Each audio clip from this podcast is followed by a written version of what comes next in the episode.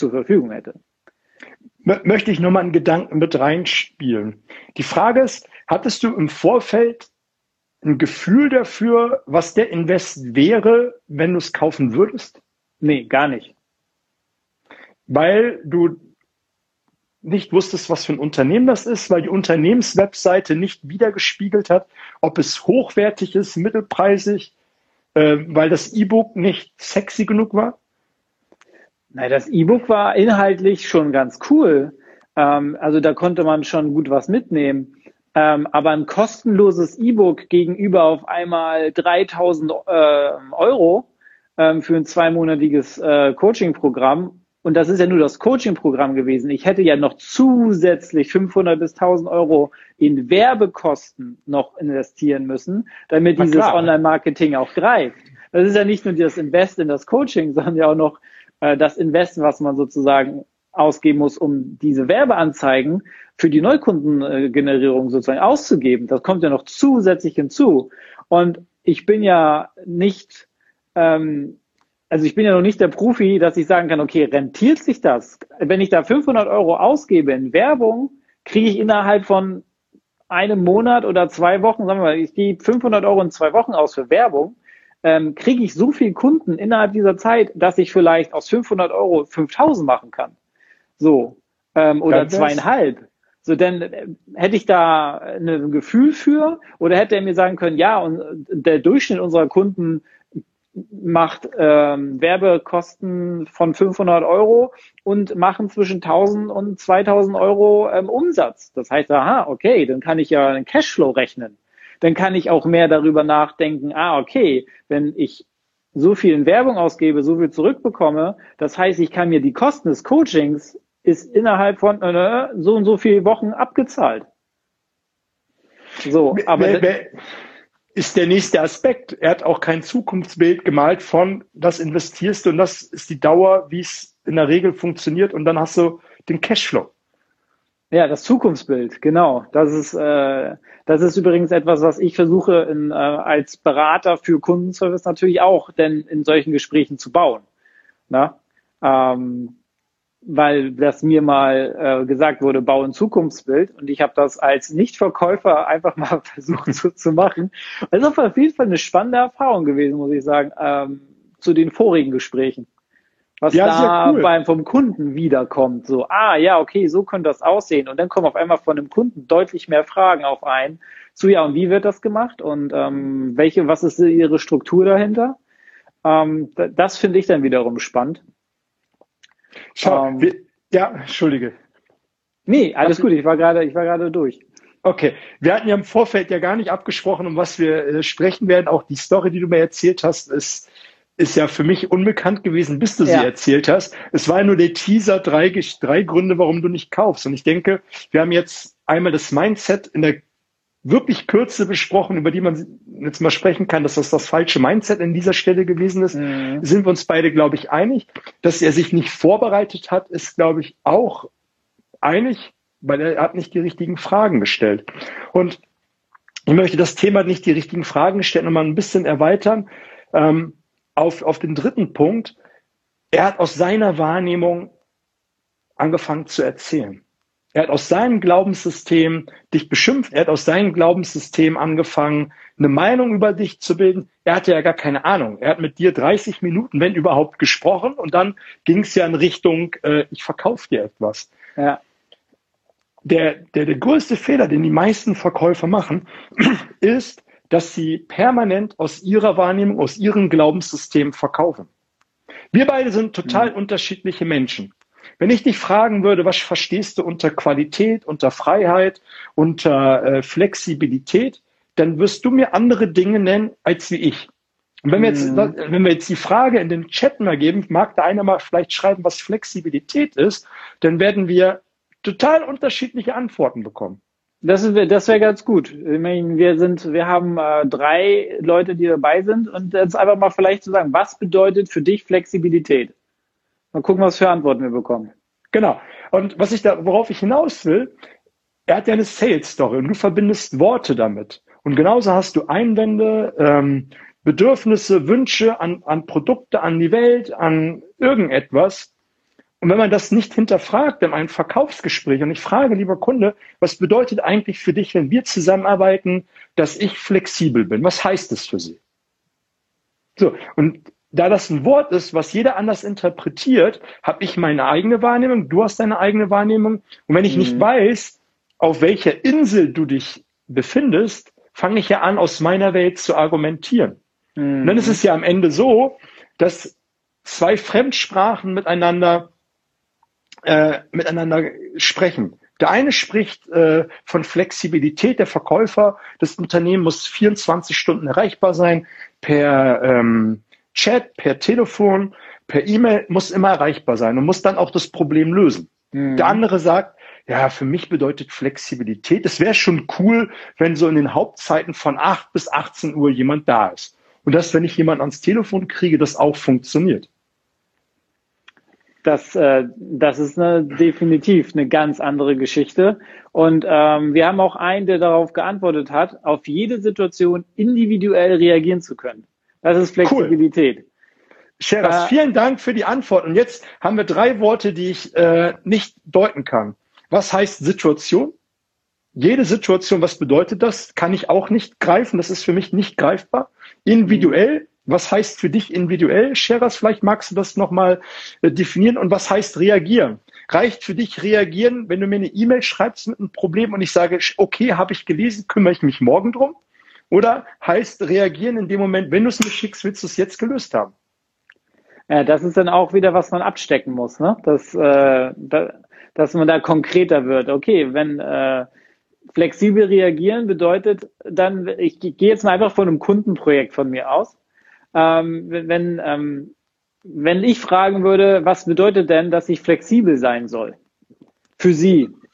Und ich habe in meinem, in meinem Kopf, das ist so wie, wie du das gerade äh, runtergebrochen hast, in meinem Kopf heißt flexibel sein, okay, ich bin jederzeit oder äh, fast immer erreichbar, auch für kurze Interaktionen, weil ich das anbiete. Mhm.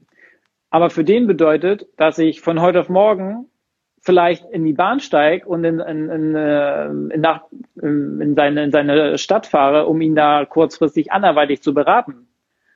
Und pass auf, und jetzt wird's ja spannend. Jetzt hast du, wir sind beide selbstständig, wir haben beide ein Unternehmen und äh, der Markt bestimmt den Preis. Das ist ein Gedanke, den ich jetzt spontan dazu habe. Wenn du jetzt ja. jemanden hast, der sagt, Flexibilität heißt für mich telefonisch erreichbar, da weißt du, was du bei den Kunden leisten musst und was nicht. Da ist der Aufwand für dich viel, viel geringer. Mhm. Wenn du jetzt aber jemanden hast, der sagt, du pass auf, wenn es bei mir brennt und wenn ich echt Not am Mann habe, dann will ich, dass du in die Bahn dich reinsetzt und zu mir kommst und das Problem löst. Da geht der aber Preis aber mal eben ganz nach oben.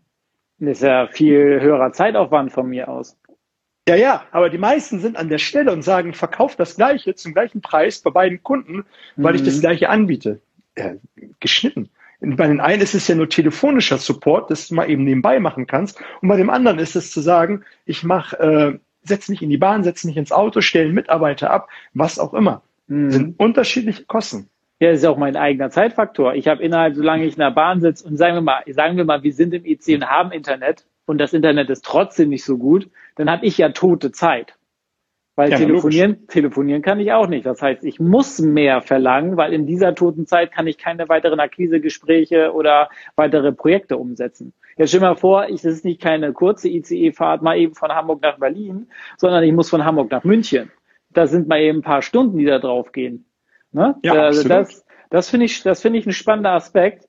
Ähm, Weil das ma machen die meisten dann auch in der Verhandlung falsch. Und wenn du beim Kunden sitzt und sagst, du pass auf, wir haben über den Punkt Flexibilität gesprochen, da haben wir zwei unterschiedliche Inseln. Sie wollen das, ich biete das. Entweder ähm, einigen wir uns auf die Mitte und dann sind wir vom Preis anders oder mhm. wir haben etwas anderes.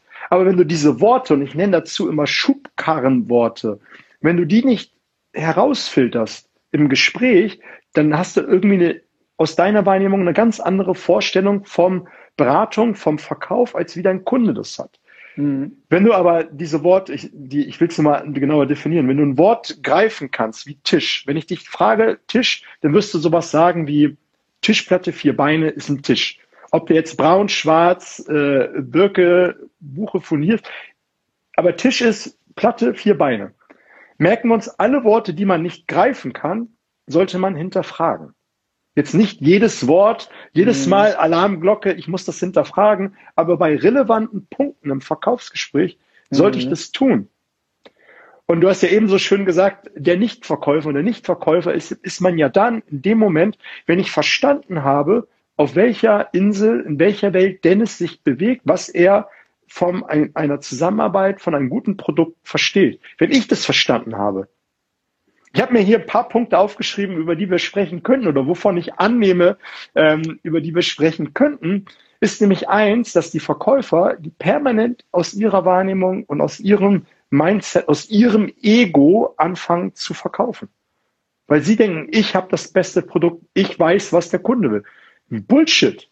Der Kunde entscheidet, was er will. Ich kann ihm nur helfen, ob ich der Richtige bin oder der Falsche. Ja, okay. Das heißt, ähm, wenn du mir, wenn du mir nochmal die drei Gründe, warum man nicht verkauft, sag die nochmal bitte. Das war einmal Mindset. Also das erste ist das Mindset. Also da gibt es ja, das ist ja ein riesen Blumenstrauß, über den man da mhm. reden kann. Ablehnung vor Nein, Angst vor großen Kunden, ähm, ich habe nicht die richtigen Skills. Dann ist äh, die, die zweite Sache, dass man nicht den Werkzeugkoffer hat, also die, die, mhm. das Rüstzeug, um zu sagen, jetzt habe ich da jemanden, der ist äh, unflexibel vom Typ her, der ist sehr starr, sehr eingebrannt, sehr eingefahren. Jetzt muss ich ja mit diesen Menschentypen umgehen. Da mhm. brauche ich ein Rüstwerkzeug. Wenn jemand, ähm, wie in deiner Story, sagt, ich will es jetzt nicht ausgeben, aber ich könnte in zwei, drei Monaten, dann muss ich die genügende Flexibilität haben, um es zu lösen. Der mhm. flexiblere bestimmtes System. Und Punkt Nummer drei ist, dass man aus, nicht aus seiner Wahrnehmung heraus ähm, verkaufen sollte.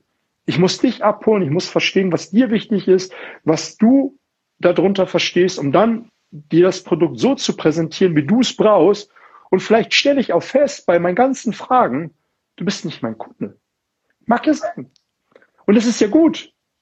Jetzt hat der Verkäufer am Telefon vielleicht gemerkt, du bist, er ist nicht dein Kunde, dass er das anders hätte lösen können, haben wir jetzt groß und breit darüber gesprochen.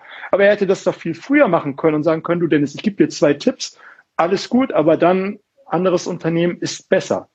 Hätte er machen können. Hätte. Du, du hättest Zeit gespart, er hätte Zeit gespart. Definitiv. Ähm, das ist auf jeden Fall Mindset, der Werkzeugkoffer und die Flexibilität. Ähm, ich meine, das sind ja sehr, sehr wichtige Punkte und nicht nur im Verkauf. Das ist ja, wie denke ich über Dinge? Welche Sachen habe ich zur Verfügung und kann ich auch aktiv nutzen? Ähm, und ähm, wie offen bin ich für die Welt des anderen? Naja, das ist das, was du vorhin schon gesagt hast. Was, was mir jetzt gerade, also ich finde die drei Punkte sehr gut, um das mal einfach aus meiner Welt kurz zu übertragen, ähm, ist Mindset ist für mich, okay, ähm, wie ich über Dinge denke. Zum Beispiel, ich bin ja neu im Verkauf. Verkaufen ist neu für mich als Berater.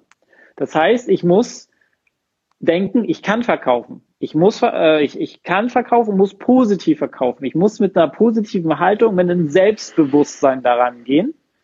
Ähm, der Werkzeugkoffer, den du genannt hast, ist, ich muss ähm, bereit sein, verschiedene Szenario äh, für Szenarien für einen Kunden aufzumachen und ähm, auf verschiedene Szenarien und Argumentationsgrundlagen des Kunden auch offen und ähm, ähm, einzugehen mhm. und die Flexibilität ähm, zu haben, dass ich äh, sehr schnell gegensteuern kann, wenn ich merke, das Gespräch ähm, läuft vielleicht in eine andere Richtung oder ich muss vielleicht noch mal noch mal ganz nach vorne ins Gespräch rein, weil ich gemerkt habe, okay, mir fehlen Informationen ähm, um zu verkaufen, um besser verkaufen zu können.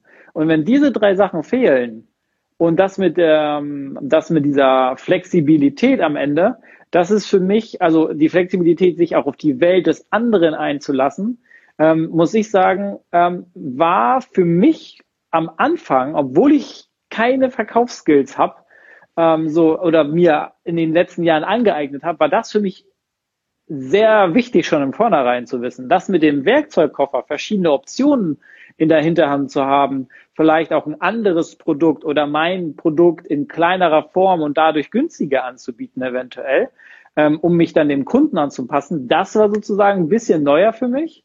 Ähm, und das nehme ich für mich jetzt, muss ich ganz ehrlich sagen, sehr mit. Sehr cool. Ich habe ich hab noch zwei Gedanken. Der erste Gedanke ist zum Thema Werkzeugkoffer. Mhm. Achtet mal einfach auf die Sprache. Wir werden das ja nochmal als Podcast und bei LinkedIn äh, veröffentlichen, wie jemand spricht.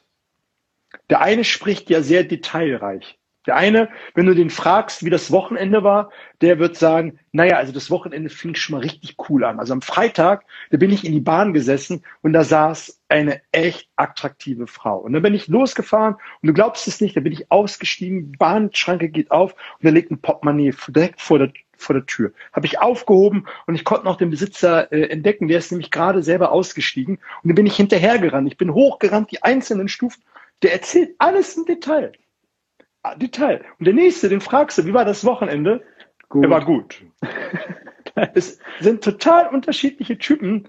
Wenn du jemanden vor dir sitzen hast und da spielt, und da möchte, das ist der zweite Gedanke, der Sale ist immer. Das ist ja nicht nur, wenn du einen Kunden deine Dienstleistung verkaufst, dann geht es auch darum, wenn du deinem Chef verklickern willst, wir müssen dieses Projekt jetzt angehen, ansonsten haben wir echt ein Problem.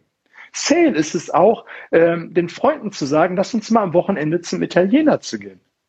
Sale ist es auch zu sagen, lieber Junge, du gehst jetzt nicht um 18 Uhr ins Bett, du gehst um äh, halb sieben ins Bett, äh, wie auch immer. Ja, also das ist ja überall Sale. Das ganze Leben ist ein Verkaufsgespräch. Und wenn ich äh, Freunde begeistern will für, für den Italiener, dann muss ich mir doch Gedanken machen, was findet er am Italiener geil. Wenn ich sage, ich finde am Italiener geil das Carpaccio und das äh, ganze Flair, dann wird der andere sagen, das interessiert mich nicht. Mich interessiert, dass wir beim Italiener sitzen, eine geile Zeit miteinander haben und ich mag diesen Italiener, wo da noch dieser schöne Duft aus der Küche ist. Ne? Verstehst ja. du, was ich meine? Das ist total unterschiedlich, unterschiedliche Herangehensweise. Und wenn ich einfach mir mal Gedanken mache, was der andere will, dann habe ich es doch viel leichter. Definitiv. Ähm, geht mir, um vielleicht auch leicht in den Abschluss zu gehen, geht mir im Kundenservice nicht anders ich muss mich ja auch in die Welt des anderen einlassen, damit ich ihm besser erklären kann, welcher Lösungsweg für ihn jetzt der beste ist. Weil wenn ich davon ausgehe, auch von den Erklärungen von meiner Geschichte oder meinen Wörtern, die ich benutze, um das Zukunftsbild zu bauen, wie jetzt die Lösung aussieht, muss ich ja vorher ein paar mehr Informationen haben, damit ich genau auch in die Richtung äh, abbiegen kann, ähm, die für den Kunden am einfachsten zu verstehen ist. Ja, absolut. Und, und wenn du weißt, dass, ja, und, und ich wollte nur sagen, und das, das sind vielleicht so diese Ebenen, wo sich deine Expertise im Verkauf und meine im Kundenservice dann wieder so äh, verbinden, dass, dass es immer darum geht, dem anderen ein gutes Gefühl zu geben, ich mit einer guten Haltung rangehe und genügend äh, Optionen in der Hand habe, dem Kunden das bestmögliche Erlebnis zu bieten. Und das auf zwei verschiedenen Enden. Du Sales, ich Service. Ja, absolut. Wir haben ja gesagt, wir machen dieses Ping-Pong-Spiel. Nächste Woche haben wir uns ja schon was im Hinterkopf überlegt, ja. was wir in Richtung äh, äh, Service äh, besprechen werden. Da wird noch ziemlich geiles Zeug auf uns zukommen. Okay, dann äh, würde ich sagen, äh, das waren auf jeden Fall gute, ich glaube, wir haben jetzt gute fast 40 Minuten vollgekriegt. Ähm, Sehr geil. War ein guter Talk. Ähm, ich äh, grüße doch mal, hallo Mike, Paul, Scheras hatten wir schon. Und das wird Saludino. Ach, Sandra. Das, ach, Sandra. Hey, kenne ich ja auch. Okay, dann wünsche ich. Aber vielleicht, ja, vielleicht schreiben zum Abschluss die Zuschauer nochmal mit rein, was das größte Aha-Erlebnis war. Guter Punkt. Vielleicht mag der, mag der ein oder andere, ähm, die schon länger dabei sind, sagen, was sie ähm, mitgenommen haben. Genau. Gehen noch mal so zehn Sekunden. so lange ja, oder im Nachgang einfach reinschreiben, tippen, wir werden es ja sehen. Ja, das stimmt. Ähm, okay, dann würde ich sagen, wir können uns äh, auf nächste Woche freuen. Äh, da geht's wieder auf deinem Kanal los, aber mit, äh, mit meiner Expertise. Wir haben da schon gute Ideen. Ich glaube, die Woche können wir noch nutzen, um das noch feiner zu machen. Ähm, und dann wünsche ich noch allen einen schönen Abend und ich danke allen, die dabei waren und dazwischendurch reingeschaltet haben. Ähm, und bis zum nächsten Mal, Olli, und allen einen schönen Abend noch. Bye bye, war mir ein Fest. Mir auch. Bis bald. Ciao. Ciao.